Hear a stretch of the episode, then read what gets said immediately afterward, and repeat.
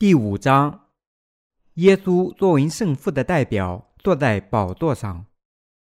启示录五章一到十四节，我看见坐宝座的右手中有书卷，里外都写着字，用金印封严了。我又看见一位大力的天使大声宣传说：“有谁配展开那书卷，揭开那七印呢？在天上、地上、地底下。”没有能展开、能观看那书卷的，因为没有配展开、配观看那书卷的，我就大哭。长老中有一位对我说：“不要哭，看那犹大支派中的狮子，大卫的根，他已得胜，能以展开那书卷，揭开那七印。”我又看见宝座与四活物，并长老之中。有羔羊在立，像是被杀过的；有七角七眼，就是神的七灵，奉差遣往普天下去。这羔羊前来，同坐宝座的右手里拿了书卷。他既拿了书卷，四活物和二十四位长老就伏伏在羔羊面前，各拿着琴和盛满了香的金炉。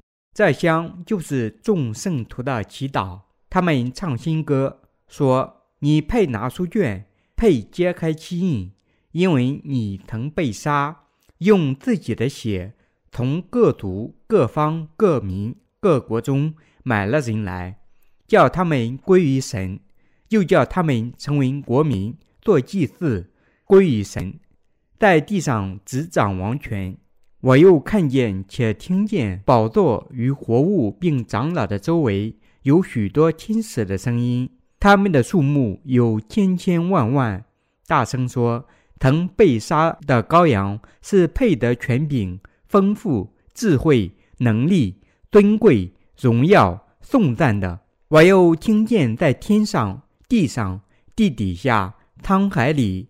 和天地间一切所有被造之物都说：“但愿颂赞、尊贵、荣耀、权势都归给做宝座的和羔羊，直到永永远远。”自活物就说：“阿妹。”众长老也伏伏敬拜。注释第一节：我看见做宝座的右手中有书卷，里外都写着字，用漆印封严了。这里说，圣父在他的右手有一书卷，书卷用七个印封严了。我们的主耶稣基督接过在父右手里的书卷，指耶稣被赐予了一切的权柄。第二到四节，我又看见一位大力的天使大声宣传说：“有谁配展开那书卷？”揭开那七印呢？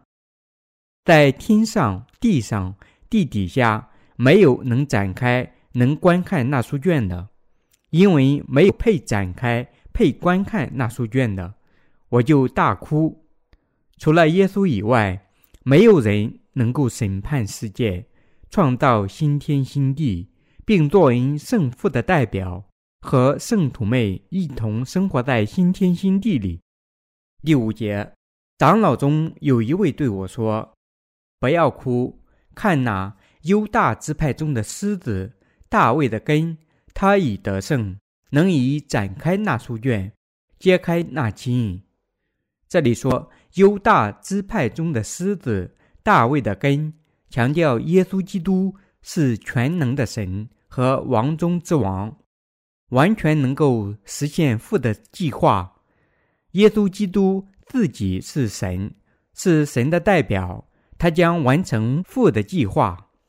第六节，我又看见宝座与四活物，并长老之中有羔羊站立，像是被杀过的，有七角七眼，就是神的七灵，奉差遣往普天下去的耶稣基督，从创造万事万物的全能神的圣父那里。领受了统治天和地的一切权柄，他就是那位以肉身降临到这个地球上，担当了天下所有罪孽，并为这些罪孽死亡，从而为我们赎罪的神。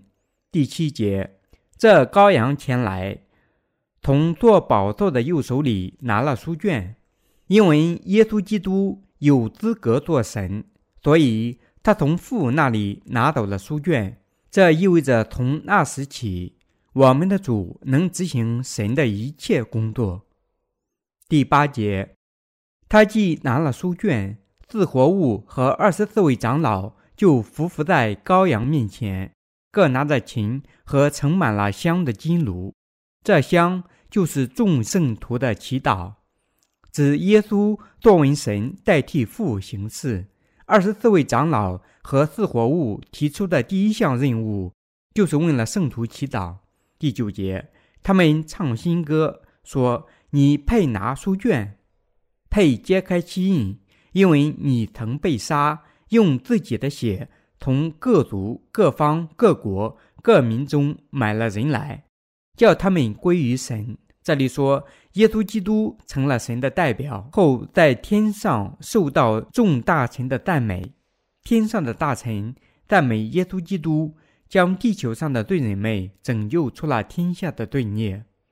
耶稣在地上时，接受了约翰的洗礼。在十字架上死亡，从而将罪人们拯救出天下一切的罪孽，用自己的血支付了罪孽的工价，替这些罪人向父赎罪。正因是这样，天上的大臣要赞美这位成了他们神的耶稣所做的义事。第十节，又叫他们成为国民，做祭祀归于神。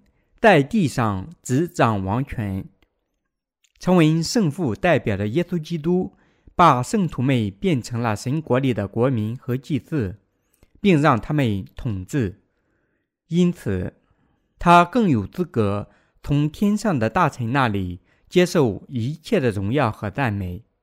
第十一到十二节，我又看见且听见宝座与活物，并长老的周围。